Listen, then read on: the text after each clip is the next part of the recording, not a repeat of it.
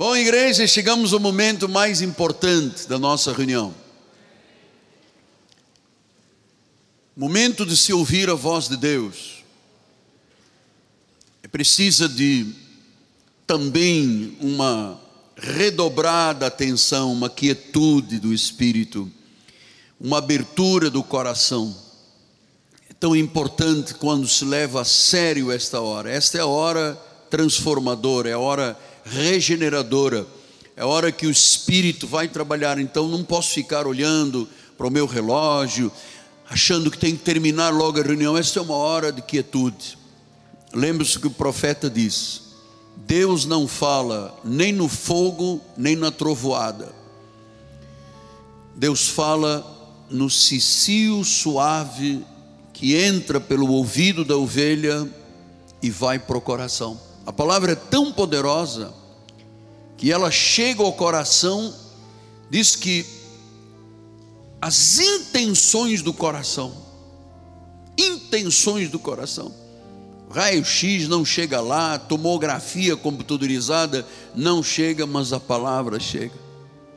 As intenções do coração, é lá que Deus trabalha. Deus não trabalha na cor do cabelo, no tamanho da roupa, nas unhas, na posição social. Deus trabalha no coração. Nós vamos ouvir o Espírito falar sobre a graça é um dom de Deus. Vamos com a Bíblia Sagrada, vamos abrir a Bíblia com alegria, sempre com muito desejo de aprender, né? alegria da palavra. Você sabe, eu prego há mais de 45 anos, e eu todos os dias que prego, eu sinto a mesma emoção que aqueles discípulos a caminho de Emaús, que quando eles não sabiam que era Jesus ressuscitado, e quando começaram a ouvir Jesus, diz que o coração deles estremeceu, sentiram o impacto da palavra. Então é isso que eu quero que você sinta o impacto da palavra. Efésios capítulo 4, versículo 7. A graça foi concedida a cada um de nós, segundo a proporção do dom de Cristo. A graça foi concedida a cada um de nós, segundo a proporção do dom de Cristo. Que esta palavra abençoe todos os corações abençoe tua alma, tuas emoções, teu espírito. Vamos orar ao Senhor.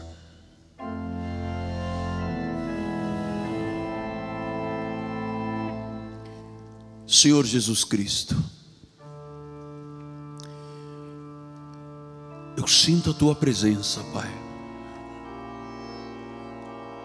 Eu sirvo a quem eu conheço. Para mim, Senhor, tu não és um ídolo, não és uma figura distante, tu és o Cristo na minha vida, Cristo em mim, a esperança da glória. E Senhor, que no abrir da minha boca, me seja dada a palavra para com intrepidez fazer conhecido a todos que aqui estão nesta grande igreja, neste grande templo, fazer conhecido o mistério do Evangelho, e para que em Cristo eu seja ousado no falar. É isto que me cumpre fazer, Pai. Ousado no falar, para com intrepidez fazer conhecido o Evangelho da graça de Deus. Usa-me, Senhor, em teu nome eu oro com fé. E a igreja diga: Amém, Amém e Amém. Meus amados irmãos, minha família, selo do meu apostolado, cartas escritas pelo Deus vivente, meus filhinhos em Cristo Jesus. Tenho no meu coração sempre um desejo de começar as minhas mensagens com um momento de exaltação a Deus.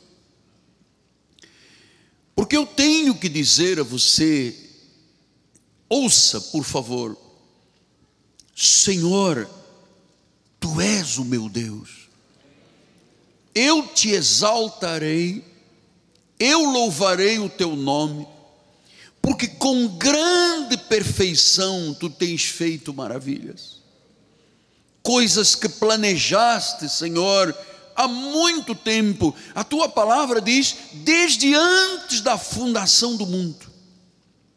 Afinal, os teus conselhos são fiéis, são verdadeiros. Todo o meu ser anseia por ti, Senhor. Oh Deus, eu tenho te buscado intensamente diariamente. Minha alma tem sede de ti, Senhor então eu sempre te contemplo neste grande santuário. Eu quero ver o teu poder, Senhor. Eu quero ver a tua glória. Eu quero ver o teu amor, porque o teu amor é melhor do que a vida. A tua graça é melhor do que a vida. E os meus lábios te louvam e te exaltam a cada dia neste altar. A ti, Senhor, a honra, o louvor, a glória, o império, a força, a magnificência, mas acima de tudo, o meu amor, o meu coração para com Jesus. Meus amados,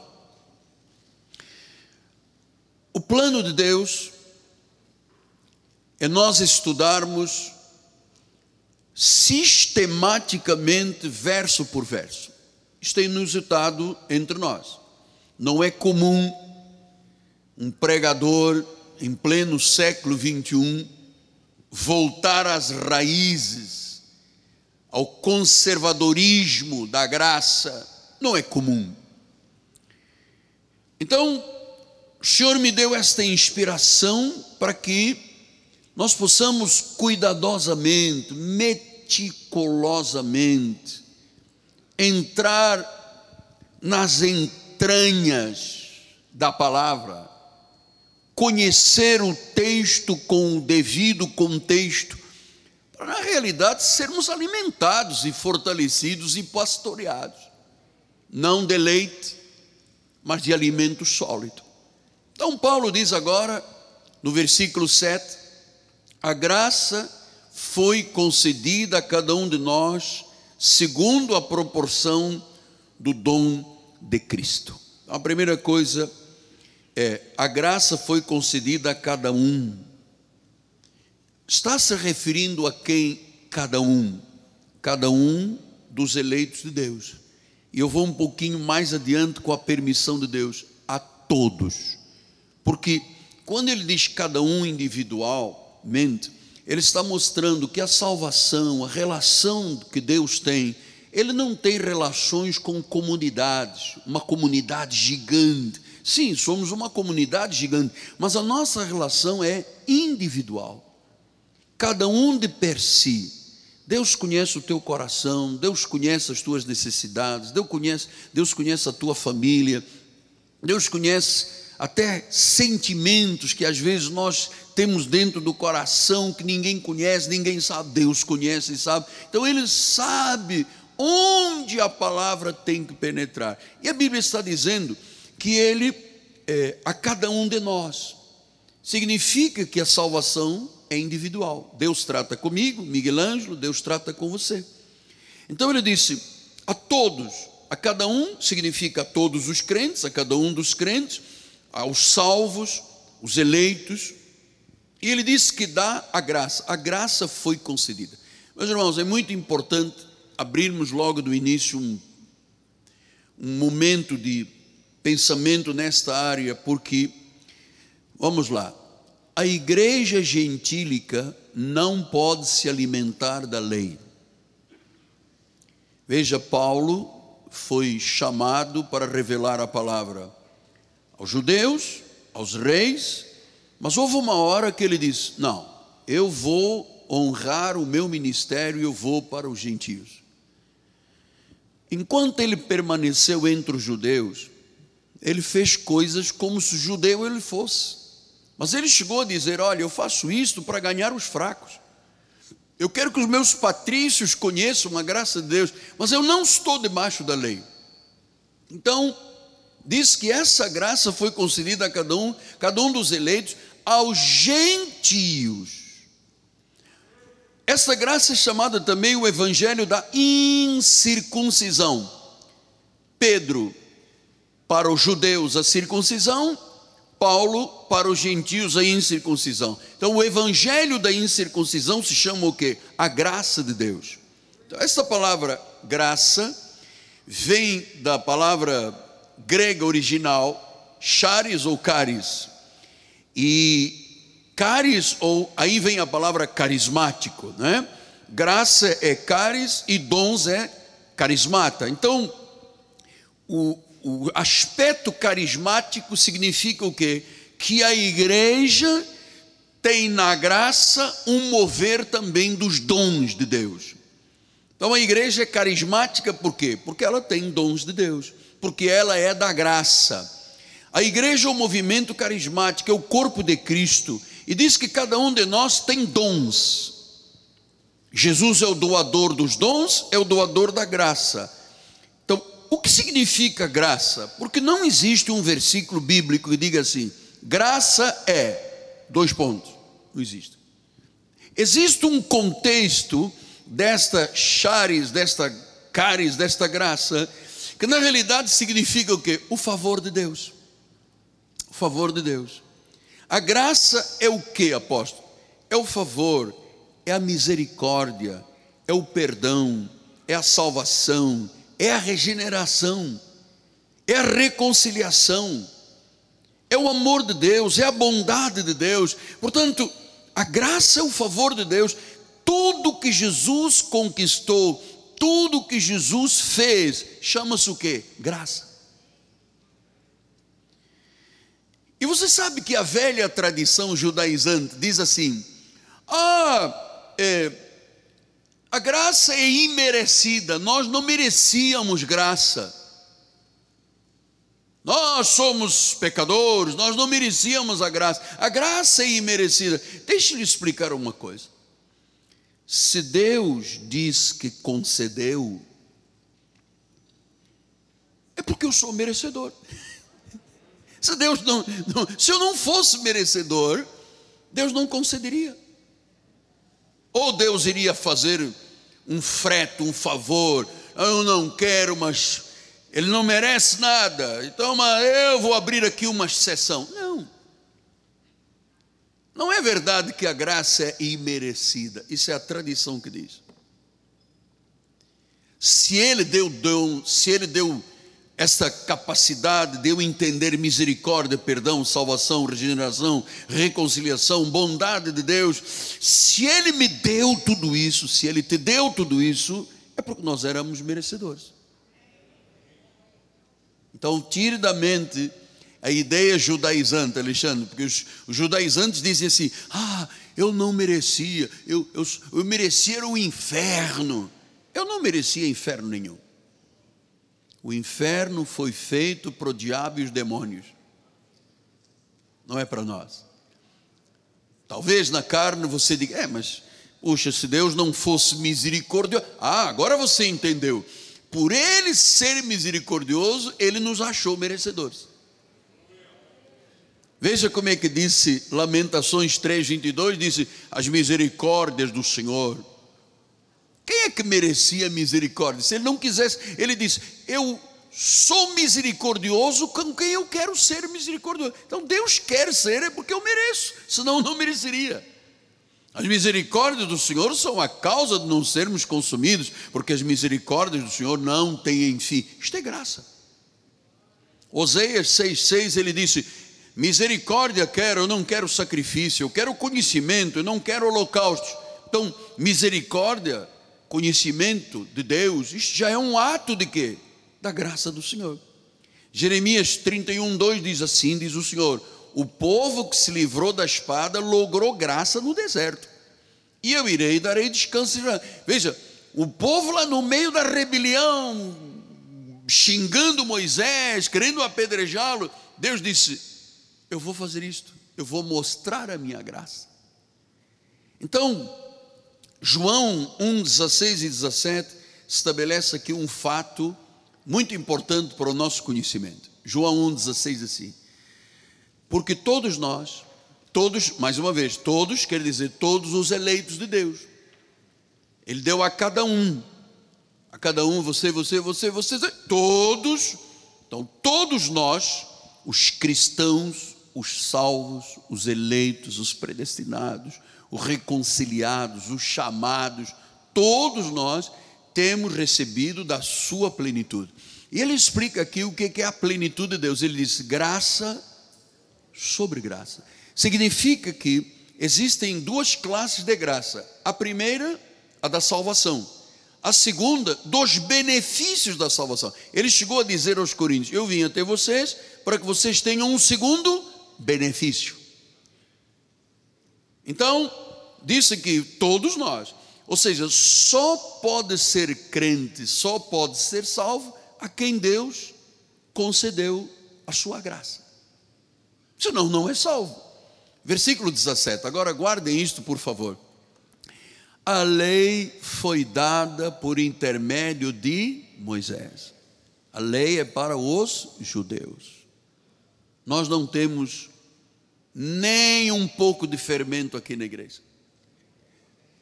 Nenhum de nós. Nenhum de nós tem um pouco de fermento aqui na igreja. Você sabe por que Paulo disse aos Gálatas que um pouco de fermento, pouquinho só, não precisa muita coisa, não precisa uma panela cheia, um pouco de fermento, leveda, estraga a massa toda. Então, nossa igreja entende que a lei foi dada por intermédio de Moisés para os judeus. A graça Agora veja, não é só graça, é que a graça é a verdade, a verdade é a graça. Diga isso comigo, se você pode, sem constrangimento, diga: a graça é a verdade, a verdade é a graça. Então ele disse: a graça e a verdade vieram por intermédio de Jesus Cristo. Então ele disse: Jesus deu a cada um, deu à igreja, a cada um que compõe a igreja, esta graça maravilhosa. Então ele disse: cuidado, não ponha lei na sua vida.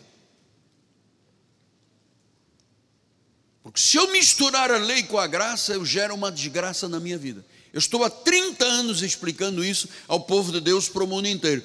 Então veja o que diz Tito, capítulo 2, versículo 11, assim, porque a graça de Deus se manifestou salvadora. Então, salvação, perdão, reconciliação.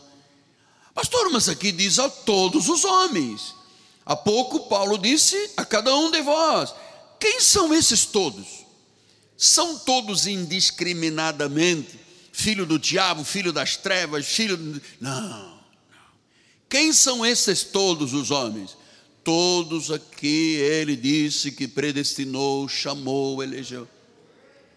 Pastor, mas um filho do diabo, nós sabemos que ele é um filho do diabo. Se ele tiver um arrobo de arrependimento, de mudança de vida, e chega aqui na igreja ou em qualquer igreja e se ajoelhe e diga: Eu confesso Jesus como meu Senhor. Nenhum filho do diabo fará isso, é porque na realidade ele era uma ovelha. Entende? Não há hipótese de um lobo chegar à igreja e dizer: aleluia. Não é possível. Lobo é lobo, ovelha é ovelha. Quem nasceu lobo, lobo é. Quem nasceu ovelha, ovelha. Claro que existem ovelhas que têm oh, umas certas atitudes de lobo. Assim como tem lobo que tem atitudes de ovelha. Mas quem é lobo é lobo, amado. Quem é ovelha é ovelha. E você é ovelha, porque você está ouvindo. Jesus disse isso: as minhas ovelhas ouvem a minha, a minha, não é a do diabo, não é a da carne, não é da consciência, é a minha voz. Então ele é salvadora, a graça é salvadora a todos os homens. Então você já sabe, todos significam os muitos.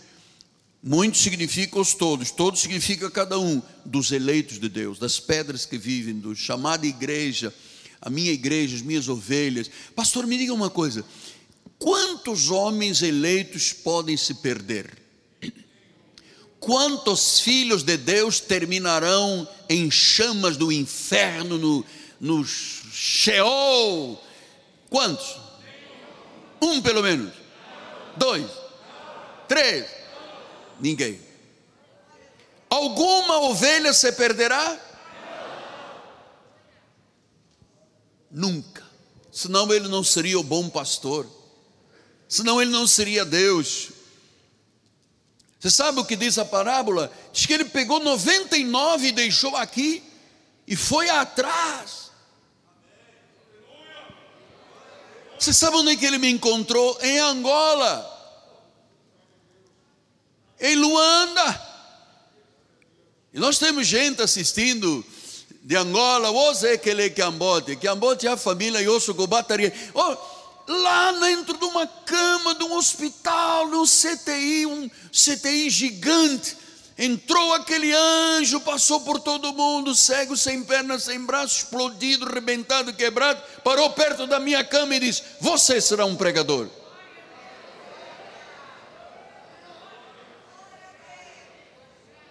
Poderia eu me perder? Nunca.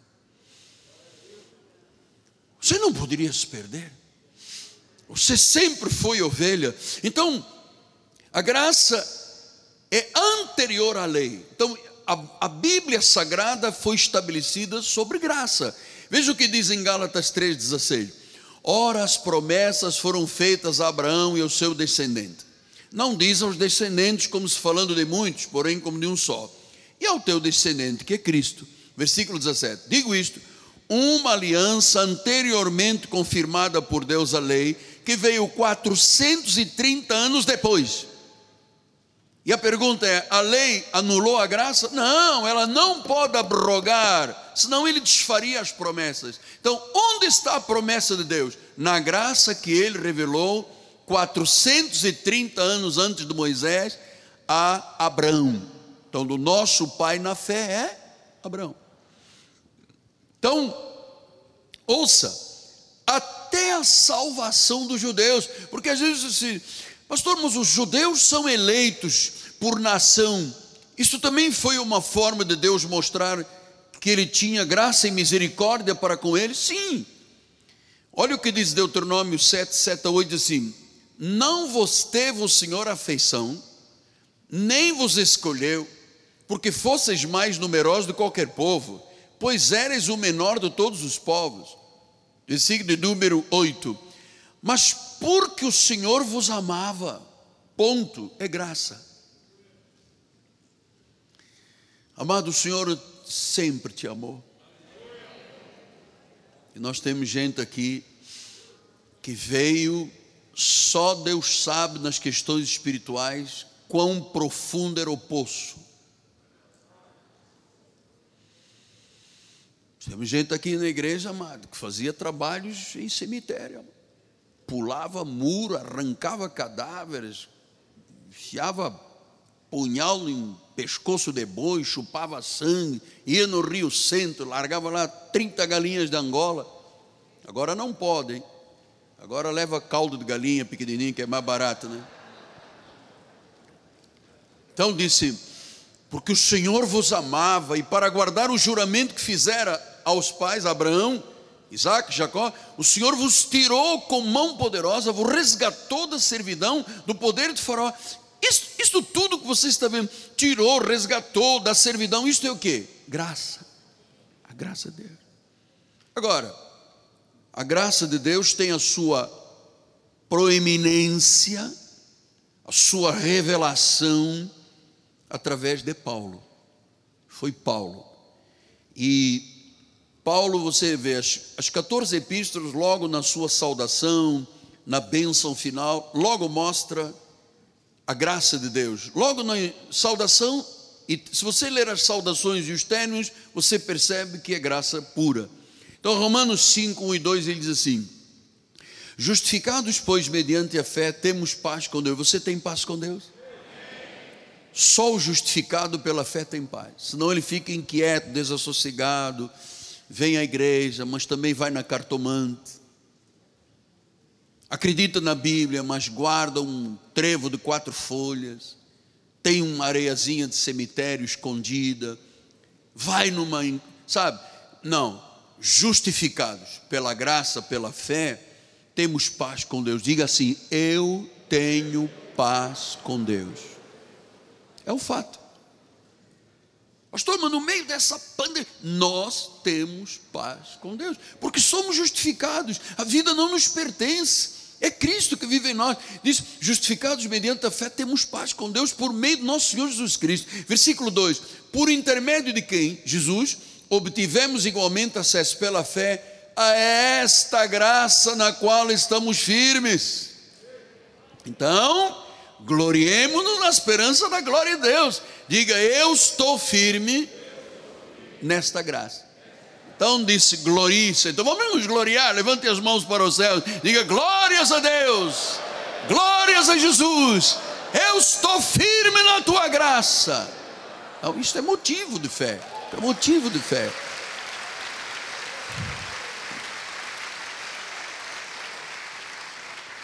Você tem paz com Deus. Você tem que ter paz com Deus. O justificado, a maioria, tem paz com Deus. Senão, toma em Rivotril, tarja preta, não tem paz com Deus. Você sabe que Deus trabalha no turno da noite? Diz que Ele dá aos seus enquanto dorme. Tem que botar um aparelhinho aí para largar a narina para não ressonar, senão o teu marido não dorme, nem tua esposa dorme. Então, temos paz. Paulo disse: foi pela graça.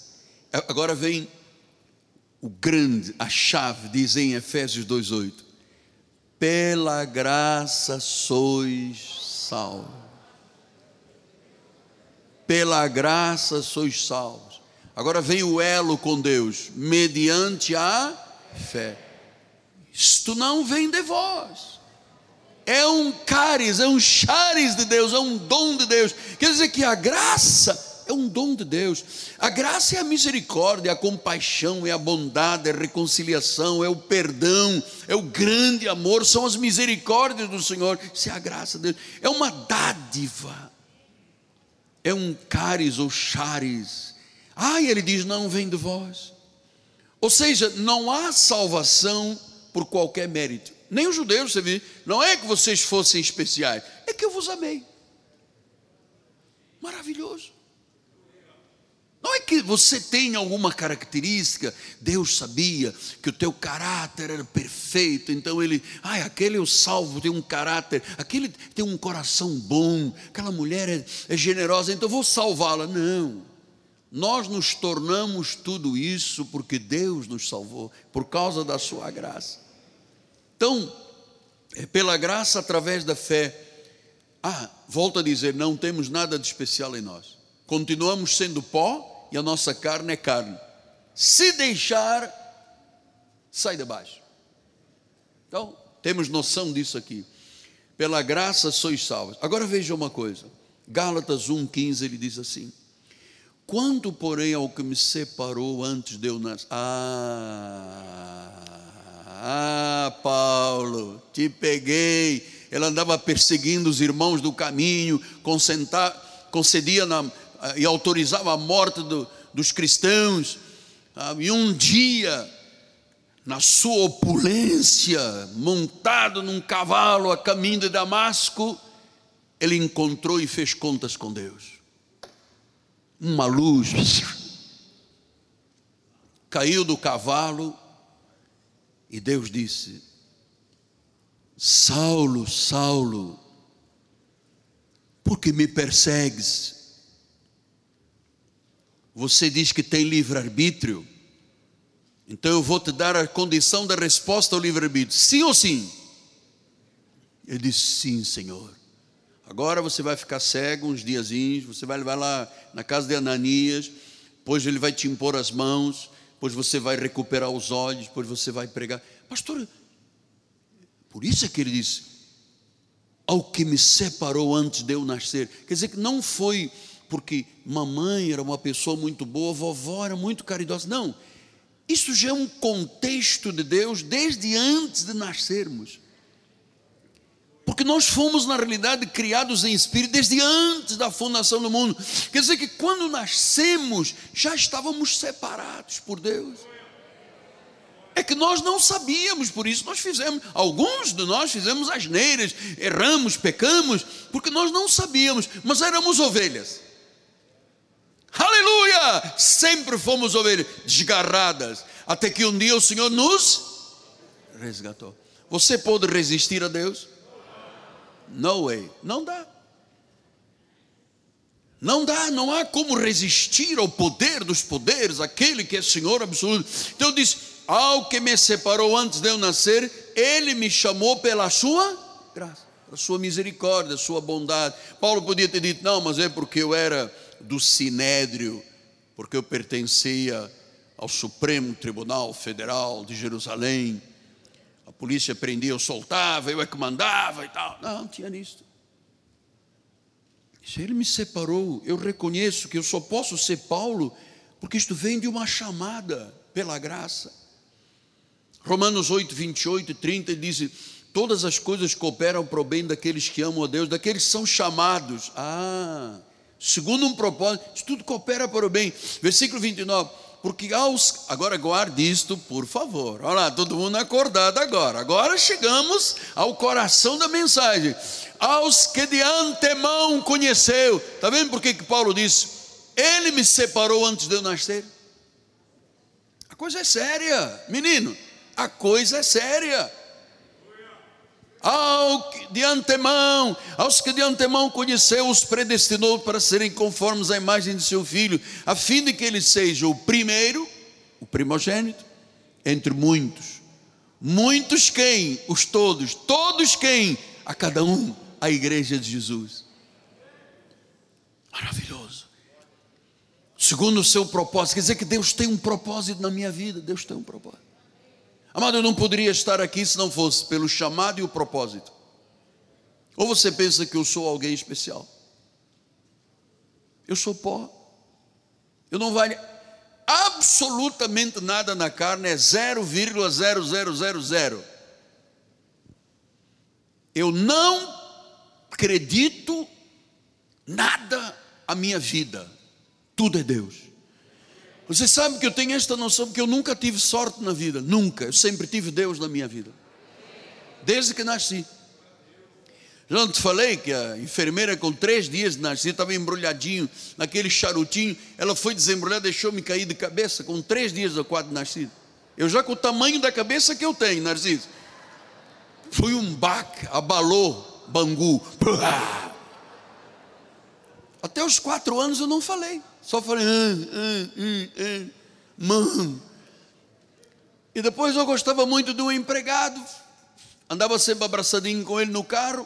Tivemos um acidente, o caminhão bateu no nosso carro do armazém dos meus, meus pais, que eram comerciantes. Eu bati na cabeça dele, bati no vidro, fiquei com um galo. Ligaram para minha mãe, seu filho está todo cheio de sangue, não tinha nada, era só galo. Eh, morreu, não sei o quê. Quando a minha mãe chegou, eu estava sentado no capô do carro, segundo ela conta. E eu disse, mamãe, era o seguinte: é que nós vinhamos aqui e o carro vinha de lá. E ela disse, ué, está falando? Ah, e desde então nunca mais me calei. Falo pelos cotovelos.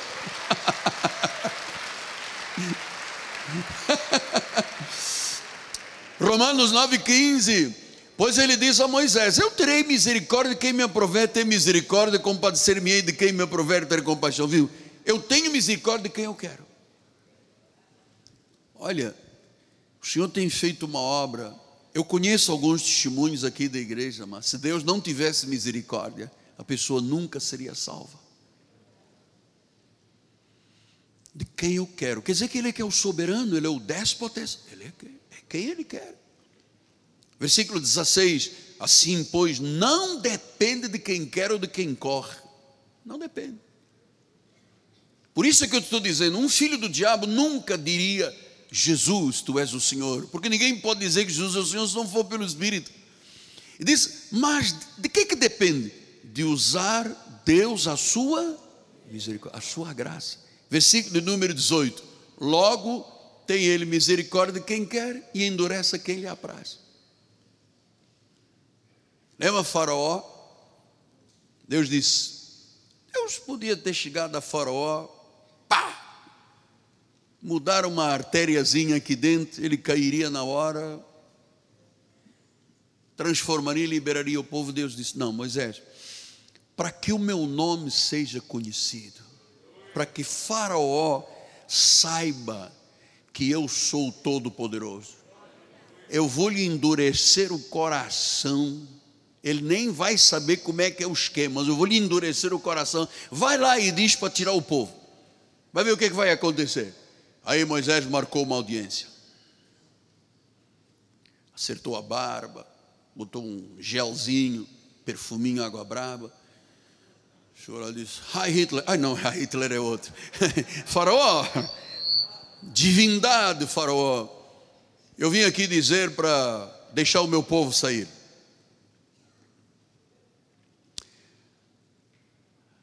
Faraó disse: Mas claro!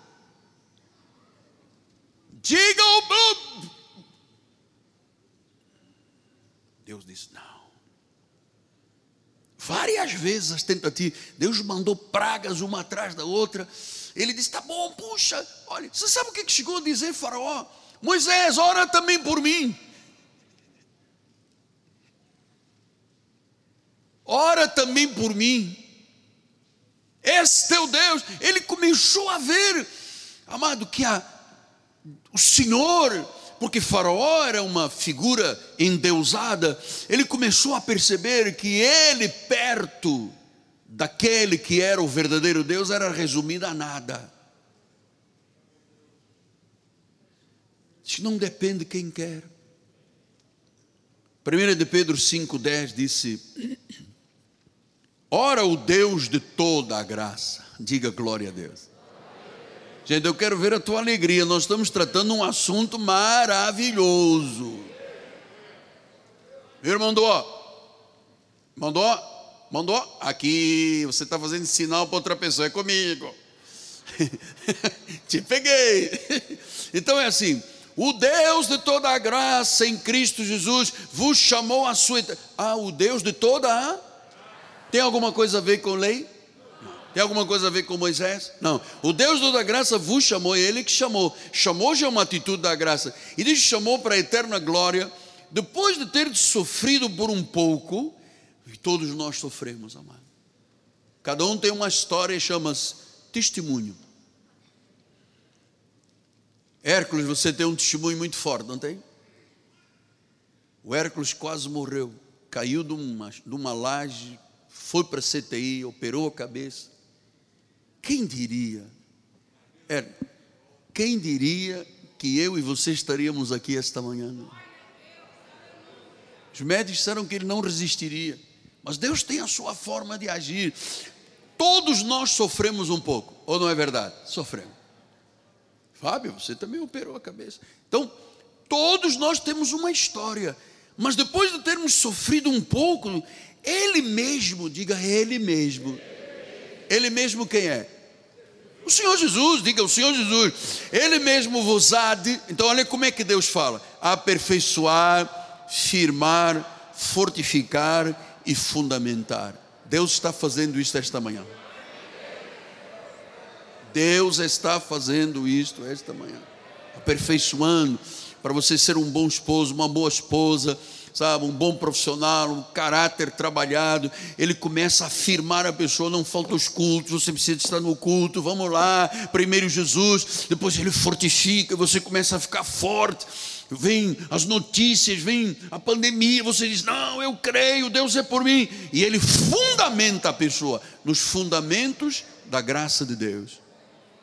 Então, esta graça é maravilhosa. Hebreus 4,16 diz: Acheguemos-nos, portanto, confiadamente, junto ao trono da graça. E junto ao trono, o que, é que nós recebemos? Misericórdia, graça para socorro. Oi, graça também é socorro. E eu sei que algum de vós, esta manhã, precisa do socorro de Deus alguém aqui, ou pela internet, ou pelo satélite, precisa de um socorro, que neste momento, Pai, Tu és o socorro bem presente nas horas das tribulações. Que neste momento a tua mão, Senhor, se estenda agora, teus ouvidos se inclinem que um milagre aconteça, Pai, do alto da cabeça à planta dos pés. Vem em socorro deste empresário, vem em socorro desta dona de casa, vem em socorro deste jovem, vem em socorro. Tu disseste: clama-me no dia da angústia, eu te ouvirei, eu te ouvirei, tu me glorificarás. Senhor, nós estamos clamando agora a pessoas em angústia profunda, Pai. Vem modifica, altera, transforma esta vida, Pai. Diz que é o trono da graça para acharmos graça nas ocasiões oportunas. Eu tenho visto isso, amado, nestes dias tão difíceis para a humanidade. Eu tenho visto a graça como socorro. Não precisa jejuar, não precisa pagar preço, não precisa assentar em cima do milho, não precisa, é por graça. Senhor, eu creio, Tu és o meu Deus, Tu és o meu pastor, nada me faltará. Senhor, Tu me faz repousar em partes verdejantes, leva-me para junto das águas de descanso, refrigera minha alma, guia-me pela vereda da justiça, por amor do Teu nome, Senhor. E ainda que eu ande pelo vale da sombra da morte, não temerei mal algum, porque Tu estás comigo, a Tua vara e o Teu cajado me consolam. Preparas-me uma mesa na presença dos meus adversários unge minha cabeça com óleo, o meu cálice. Certamente que a bondade e a misericórdia do Senhor me seguirão todos os dias da minha vida, e habitarei na casa do Senhor para todo sempre. Chacamanta corrobamarase, riquememe corromanteriabas é o, é o trono da graça, a graça, pela graça sois salvos. Então, deixa agora eu lhe dizer uma coisa importante, mais uma coisa importante. Deixa eu primeiro beber aqui uma água do Bengo. doutora Fabiola diz que eu preciso de beber várias vezes água, né, doutora? Então, consegui beber a primeira vez. Amados, cristianismo é por graça. Ou nada é. Sem graça é lei. E a Bíblia diz que a lei é a sombra dos bens vindouros, é a sombra. A lei era a sombra. A minha pergunta é: chegaram ou não chegaram esses bens vindouros? Chegou o dia ou não chegou? Chegou. Então, cristianismo é graça ou nada seria. Amado, eu vou lhe dizer: não havendo graça, não há evangelho. Entende, Leonel Rich? Não havendo graça, não há evangelho. Uma vez um irmão me perguntou, apóstolo, o senhor, o senhor prega a graça de Deus já há mais de 30 anos. Se houvesse algum erro, o senhor já teria pulado fora do barco. Oi, meu irmão, mas há muito eu vou agora expor a minha vida, expor a minha família, expor milhares e milhares de pessoas, se houvesse erro nisto? Eu não sou filósofo, sou um pastor. Eu temo e tremo diante de Deus, amado. Eu não sou digno como carne, mas eu tenho uma responsabilidade profética. Então, eu sei que o quanto eu penei, o quanto eu sofri com a lei, amado, por não entender que só há um Deus, pensava que havia três, jejum, vigília, paga preço. Eu fiz os meus filhos pequeninos passarem por isso. Sincera e honestamente, mas estava equivocado. Até que um dia Deus arrancou as escamas dos meus olhos, arrancou os véus do meu coração, meus olhos espirituais estavam embotados.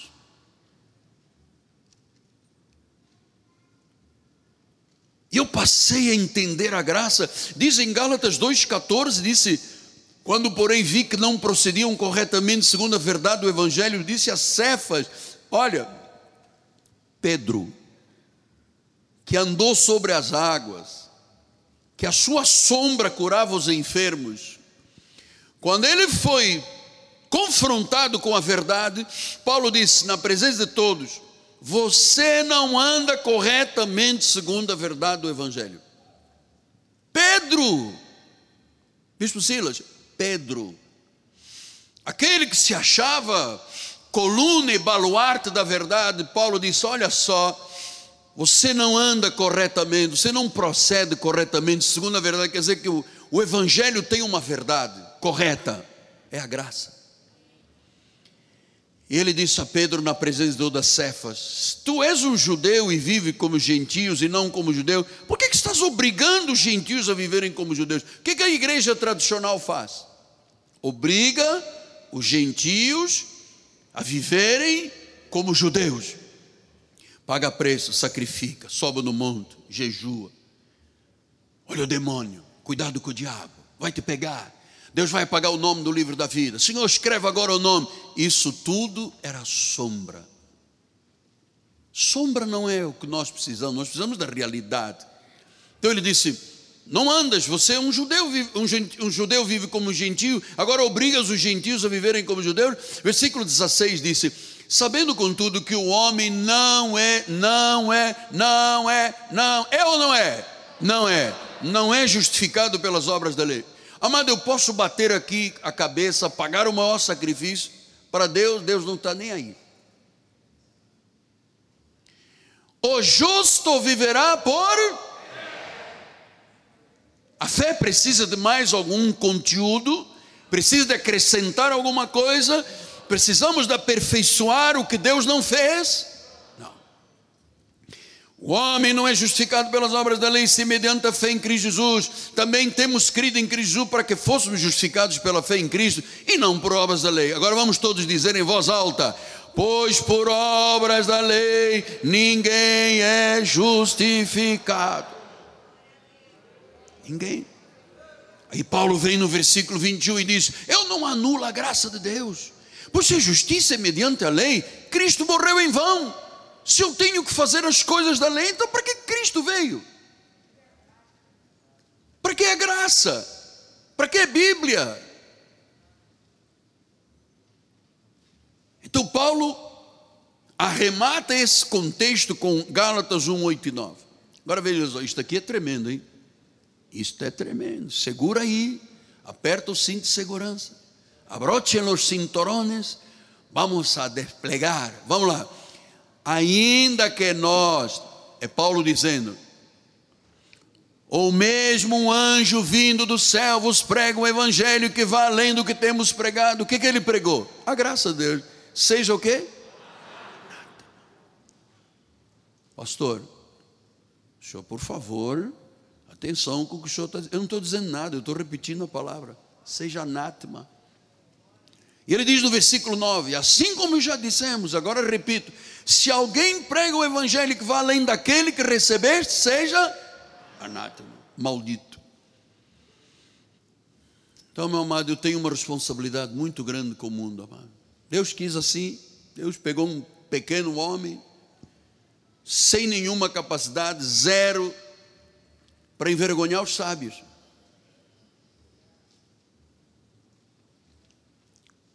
1 Timóteo 6,13 ele diz: Se alguém ensina outra doutrina, hum,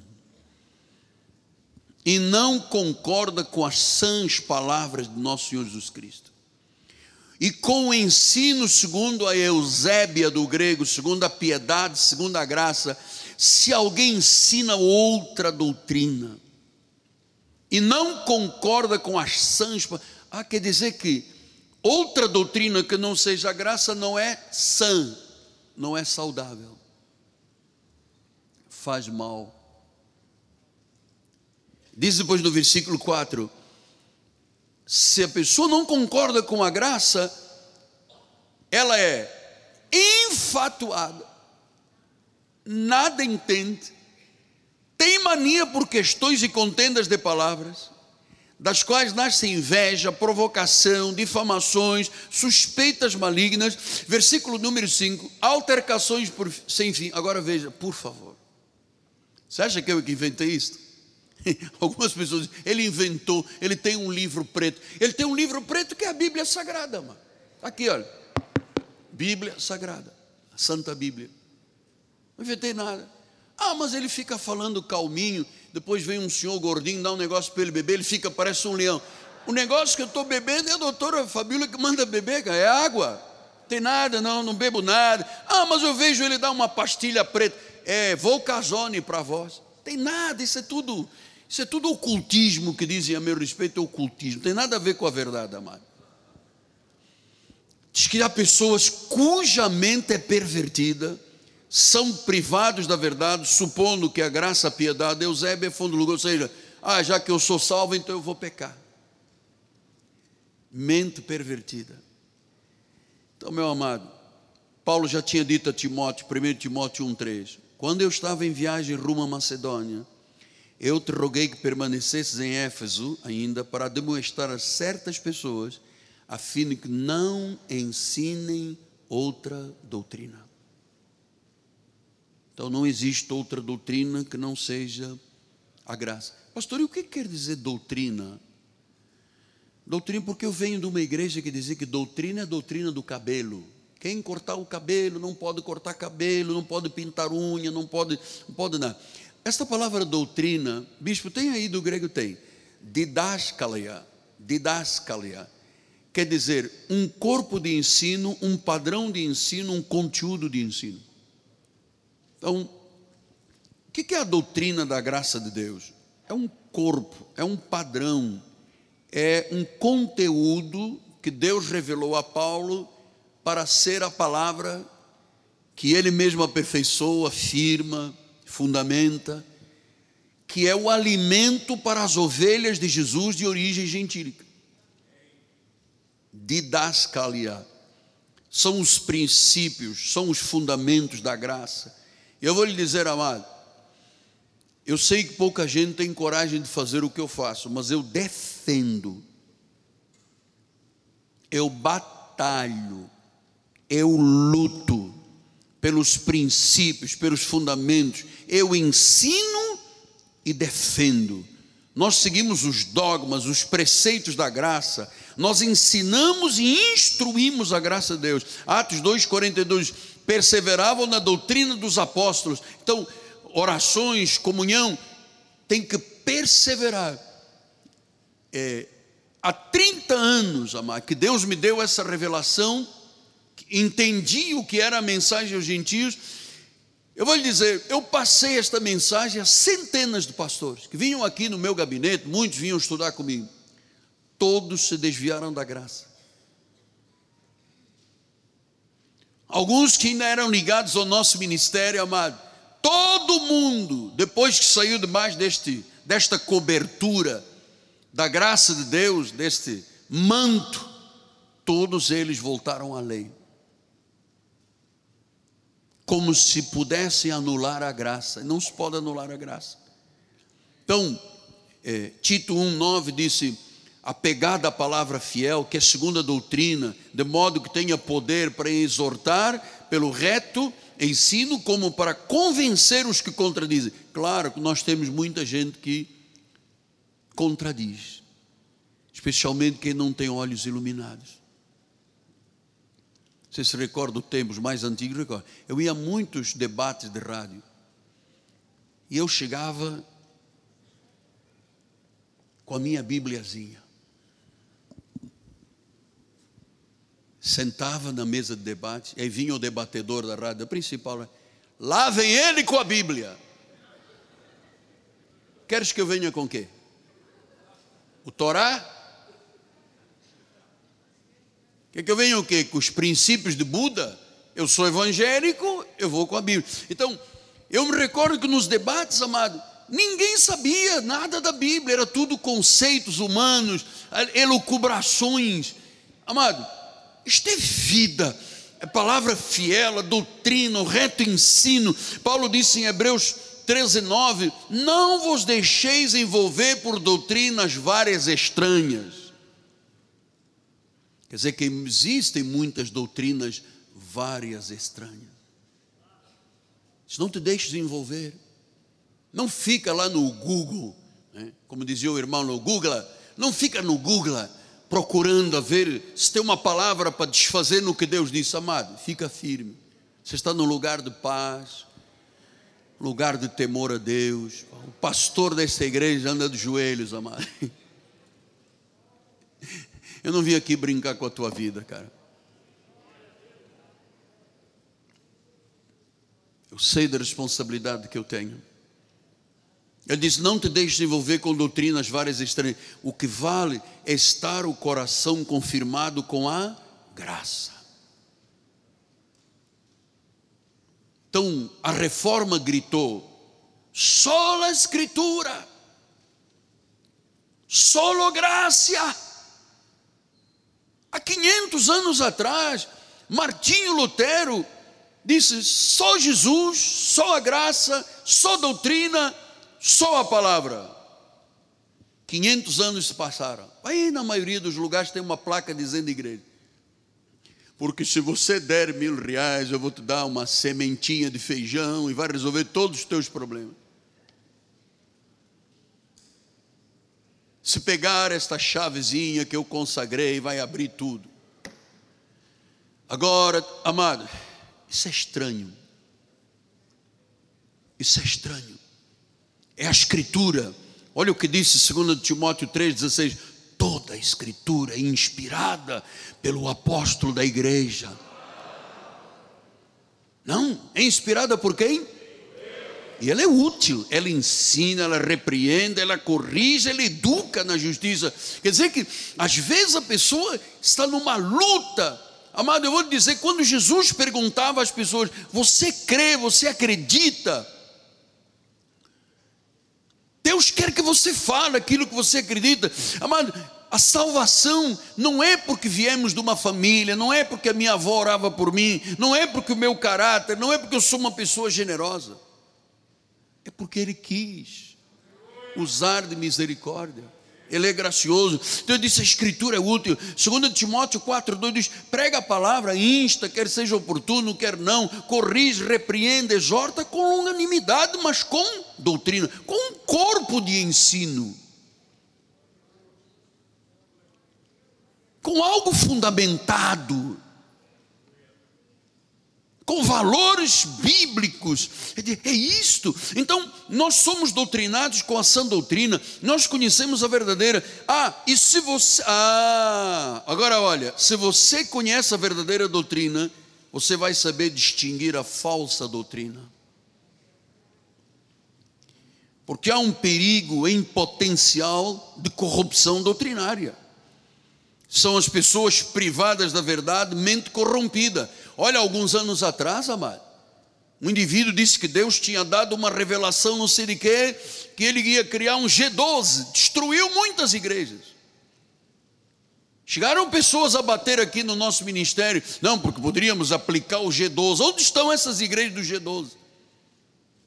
Ontem nós estamos vendo como é que Jim Jones levou 900 pessoas à morte, ao suicídio. Sabe o que, que ele, onde começou o afundamento desse homem que tinha sido um bom pastor, quando ele disse: Vocês não podem viver sem mim. Acabou o ministério dele. Acabaram todos tomando um remédio e morreram todos. Quando ele diz: Você não pode viver sem mim, a sua vida só tem significado comigo. Acabou. Deus não está amado. Ai de quem tocar na glória do Senhor, aleluia. Ai de quem tocar na glória de Deus. Então a doutrina tem que ser preservada, sem corrupção. Mateus 16, 12 ele diz: Então entenderam que não lhes disseram que se acautelasse do fermento dos pães, mas da doutrina dos fariseus e dos saduceus. O que, que era a doutrina dos fariseus? Leis, sacrifícios, costumes, vigílias, jejuns, batismos. Isso era um sacrifício. Deus disse: Olha, atenção, isso é doutrina dos fariseus, isso é lei. Lucas 12, 1 disse: Posto que míriades de pessoas se aglomeraram, ao ponto de uns os outros se atropelarem, passou Jesus a dizer antes de tudo aos seus discípulos: Acautelai-vos do fermento dos fariseus, porque é o que? Hipocrisia. Amado, eu vou lhe dizer uma com muito respeito, porque eu sou respeitoso, mas eu tenho que ser intrépido e ousado e verdadeiro, senão você se envolve com doutrinas falsas. Eu vou lhe dizer, sem medo de errar com mão na Bíblia. a maioria do que se chama cristianismo é hipocrisia. Aplicam regras, regulamentos que não são de Deus, confundem, são tradições, são ideias humanas. Marcos 7,9 ele disse: jeitosamente rejeitais o preceito de Deus para guardardes a vossa própria tradição. Jeitosamente rejeitais. Versículo 13 ele disse: você invalida a palavra de Deus pela própria tradição. Vós mesmos transmitis, fazeis muitas outras coisas, jeitosamente. Agora é uma corrente de sexta-feira, agora é um óleo, agora é um sal, agora é um. um eu vi, eu não viu, eu era no dedo de Deus em Teresópolis. Amado, isso não é cristianismo. É um cristianismo falsificado, corrompido, contra a fé. Não é o que Jesus revelou a Paulo para a igreja gentílica. A verdadeira doutrina não é uma questão de opinião pessoal, é uma autoridade inigualável da palavra de Deus, inerrante, insufismável. Outra coisa, amado, doutrina não muda com o tempo. Você está aqui, eu estou falando de coisas de dois mil anos atrás, dos fundamentos. Amado, nós não somos uma igreja de doutrina de Nutella. Por isso que milhares, você sabe quantos milhões de pessoas apostataram da fé no Brasil? Mais de 15 milhões. Por causa da Nutella. Amado, nós somos da raiz. Nós somos da doutrina de Cristo. João 7,16 diz a palavra do Senhor: O meu ensino não é meu, é daquele que me enviou. Então, nosso ensino, nossas crenças, nossos fundamentos são conservadores em cima da palavra. Aqui não há novidade, aqui não há comichão nos ouvidos, amado. Aqui não há cera, a graça já derreteu a cera toda. Aqui nós não estamos cercados de mestres pessoais com fábulas. Não, não, nós estamos aqui fundamentados na doutrina de Cristo. Não é meu ensino, é daquele que me enviou. Então eu caminho agora para os dez minutos finais. Amados filhos, hoje é um novo dia. Deus quer fazer algo novo em tua vida e na minha vida. O Senhor tem grandes coisas para a nossa vida. Não deixe o seu passado te amarrar, porque você tem um futuro muito grande. Eu sei que Deus trouxe alguém aqui, ou está me ouvindo pela internet, que viveu uma vida de abusos, uma vida abusiva, foi maltratado quando era criança, foi maltratada, foi abusada, foi abandonada por quem amou, e agora está vivendo numa prisão emocional. Amado, não impeça nada, porque Deus tem um grande futuro para a tua vida. Sabe o que o Espírito diz? Em Isaías 61, 7: Em lugar da tua vergonha, você vai ter dupla honra no lugar da tua afronta, você vai exultar na tua herança, por isso a vossa terra você vai possuir o dobro, você vai ter uma perpétua alegria. Então, meu amado, no lugar da tua vergonha, dupla honra, olha, por causa das humilhações que você passou, Deus vai te recompensar dobradamente. Deus te restituirá o dobro pela dor que você já passou nesta terra. Toda injustiça, toda mágoa, tudo que lhe causaram os abusos e constrangimentos, Deus dará alegria, Deus dará paz, Deus dará felicidade em dobro. Em dobro. Em dobro. Amado, nós não viemos a esta terra com o chamado de Deus para sermos vítimas. Nós não somos vítimas. Se eu me vitimizar, eu nunca verei vitória. Amado, não tenha pena de você, não tenha pena de si. Senão nada vai melhorar se você ficar dizendo, mas coitado de mim, coitado do vovô, coitado da minha família. Amado, não tenha pena, Deus é justo. Ele diz que no lugar da vossa vergonha tereis dupla honra. Eu sei que temos aqui uma pessoa, ou duas, ou dez, não importa, assistindo milhares pelo mundo afora, que foram abusados, foram violentados, foram maltratados. Este programa está chegando, este culto está chegando em África, em Angola, Moçambique, Guiné, países que foram colonizados, de pessoas de pele escura, negros, pretos, que sofreram a colonização, que foram humilhados, foram execrados, houve problema racial. E agora você tem que viver. No lugar da tua vergonha, tu terás dupla honra. No lugar da afronta, você vai resultar. Levante a mão para o céu, exulte, glorifique, exalta, diga glórias, glórias a Deus. Amados, Deus é justo.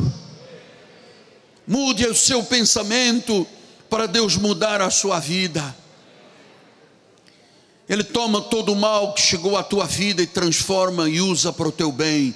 Em vez de maldição, vocês me quiseram mal, Deus transformou em bem, disse José. Agora, amado, tenho cinco minutos.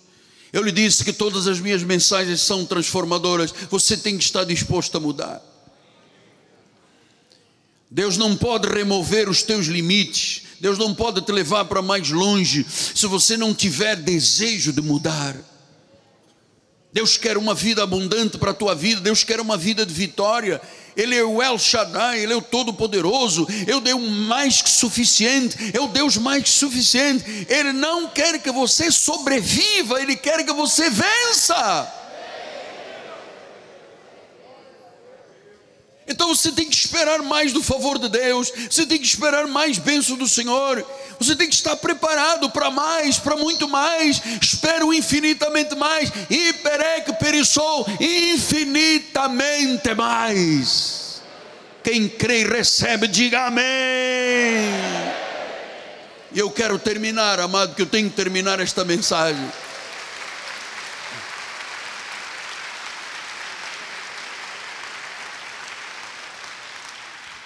Isaías 54, 2 e 3. O Senhor está dizendo à igreja: alarga o espaço da tua tenda. Acredite nisso, alarga. Estenda-se o toldo da tua habitação. Não impeças. Alonga as tuas cordas firma bem as tuas estacas. Você sabe por que você tem que estar preparado? Porque você vai transbordar para a direita, você vai transbordar para a esquerda, os teus filhos, a tua posteridade, possuirá as nações e fará que se provoem as cidades assoladas. Tu vais transbordar para a direita e para a esquerda. Eu quero saber quem está crendo nisso, quem está acreditando. Diga é para a direita, é para a esquerda. Diga é para a direita, é para a esquerda. Faça assim com a mão: é para a direita, é para a direita, é para a direita. Diga é para a esquerda, é para a esquerda. Diga eu vou transbordar transbordar, eu vou transbordar, eu vou transbordar. Eu estou esticando as minhas cordas, eu estou alargando a minha tenda, eu estou fincando as minhas estacas.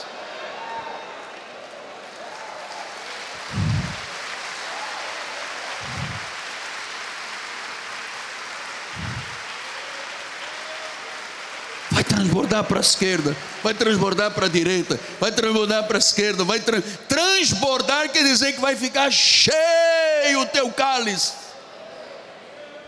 Cheio o teu cálice. Teu cálice vai transbordar. Você está acreditando nisso, meu amado? Na tua empresa, nos teus negócios, no teu empreendimento, na tua família, na tua fonte de renda, vai transbordar para a esquerda, para a direita. Diz: alarga a tua tenda, alarga o teu coração, alarga o teu entendimento. Acredita no que Deus tem, é infinito, é maior. Ele quer, Ele pode, Ele quer, Ele pode. Amado, tem que esticar as cordas muito bem, tem que fincar bem, porque não é, não é pouco que Deus tem para a nossa vida. Não é pouco. Eu tenho que alargar a minha tenda. Pastor, eu estava pensando numa casinha de quarto-sala. Alarga a tenda, alarga porque vai ter três andares com churrasqueira lá em cima. Você vai queimar um, uma linguiça e a tua família toda, os teus vizinhos vão dizer: ali tem bênção de Deus, amado. Alarga, alarga a tua. A tua empresa vai crescer, as tuas lojas vão aumentar, os teus negócios vão crescer. Amado, alarga, alarga a tenda, alarga, alarga o coração, alarga a mente, alarga, alarga. Estica as cordas, estica as cordas, estica para um lado, estica para o outro. Vamos lá, finca bem as estacas. A bênção é grande, amado. A bênção é grande. É muita coisa o que Deus tem preparado para aqueles que o amam.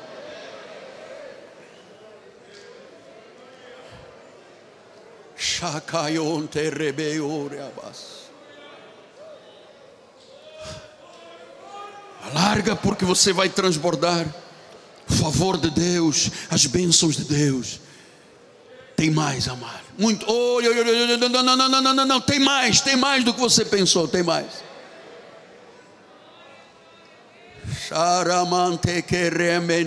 O Senhor já operou milagres aqui esta manhã, amado. Já tem gente que entrou aqui doente, já está curado, saudável. Tem gente que chegou aqui com pouco, já tem abundância. Tem gente que chegou aqui derrotado, já tem vitória. Aleluia! Glória a Deus! Muda a tua mente, mudarás a tua vida, disse o velho pregador. Vamos dar aqui 30 segundos, para começarmos a louvar a Deus, a dar glórias, amado, no seu lugar. Glória a Deus, glória a Deus, glória a Deus.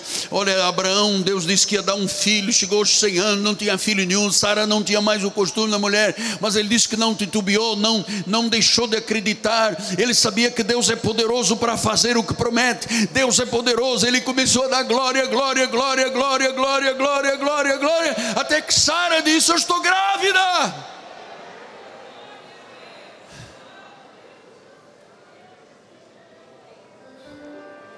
Ele acreditou que Deus é poderoso. Levanta as tuas mãos aí no teu lugar, amado. Não precisa ficar olhando para mim agora no teu lugar, olhando para dentro de você, amado. Olha lá para dentro para o teu coração. Diga: Deus é poderoso. Ele pode fazer mais. Ele é poderoso para cumprir as suas promessas. Ele é real, ele é verdadeiro, ele é gracioso, ele é bom. As suas misericórdias duram para sempre. Há um chamado na minha vida, Deus. É um chamado na minha vida. Tudo tem que cooperar para o bem. Até as coisas que eu estou vendo que parecem erradas, difíceis. É pandemia, é tanto nome estranho de doença. Ah, mas há um nome que está sobre todo nome. É Jesus é o nome que está sobre todo nome. Aleluia. Eu dou glórias, eu dou honras, eu dou louvores. Eu alargo a minha tenda, eu estico as minhas cordas, eu finco as minhas estacas, eu transbordo para a esquerda, eu transbordo para a direita.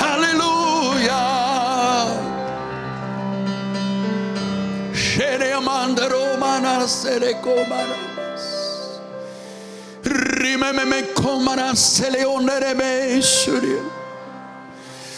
Ah, Deus, algo sobrenatural se movendo na igreja esta manhã. Nós cremos no Deus vivo, nós cremos que tu nos levarás para mais longe. Nós removemos os limites, nós alargamos a tenda, aleluia, Deus.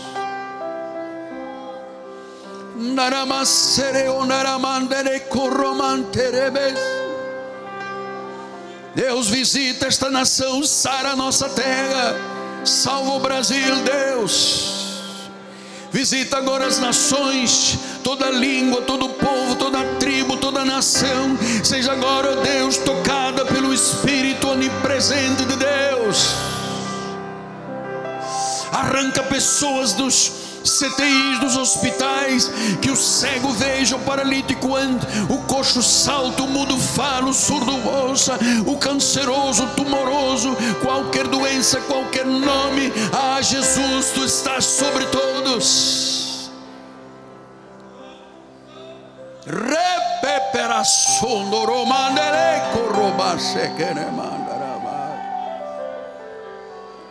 Você que está em Portugal, você que está na Irlanda, na Holanda, na Alemanha, no Kuwait, no Iraque, na Austrália Nova Zelândia, Estados Unidos. Irmão que está aqui na América Latina, América do Sul, no Canadá.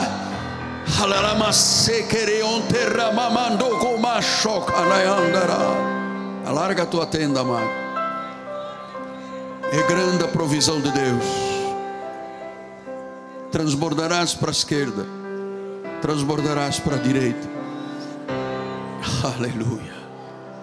No lugar da vossa vergonha, dupla honra. Diga, eu recebo dupla honra.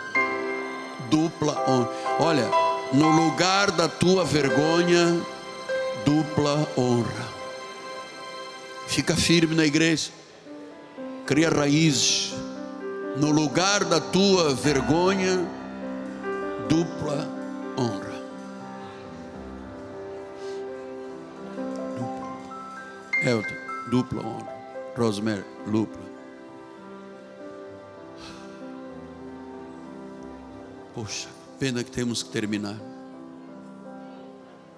Eu hoje já engataria aqui até a meia-noite. Eu sinto a presença de Deus, amado. Tem anjos aqui, amado. Tem anjos aqui. Tem anjos aqui. Estamos envolvidos com este manto da graça. É por fé. É por fé. É por fé. É o meu elo a Deus. É por fé.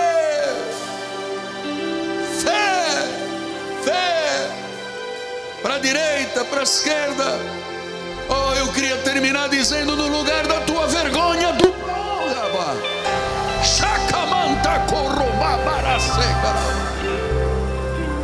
dupla honra no teu emprego, nas tuas finanças, na tua família, nos teus sentimentos, nas tuas emoções, no teu trabalho. Olha lá, você acha que aquele que te ameaça tem poder? Maior é quem está em você do que aquele que está neste mundo. Se Deus é por você, quem será contra você?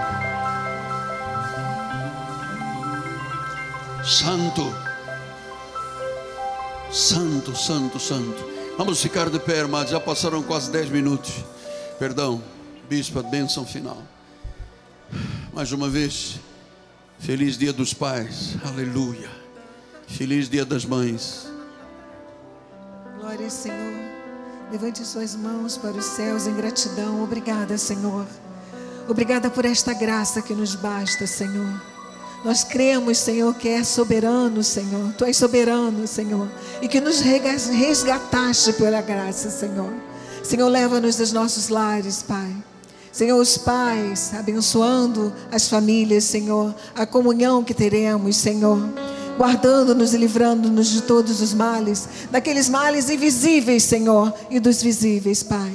Senhor, põe agora anjos à nossa volta para nos guardar.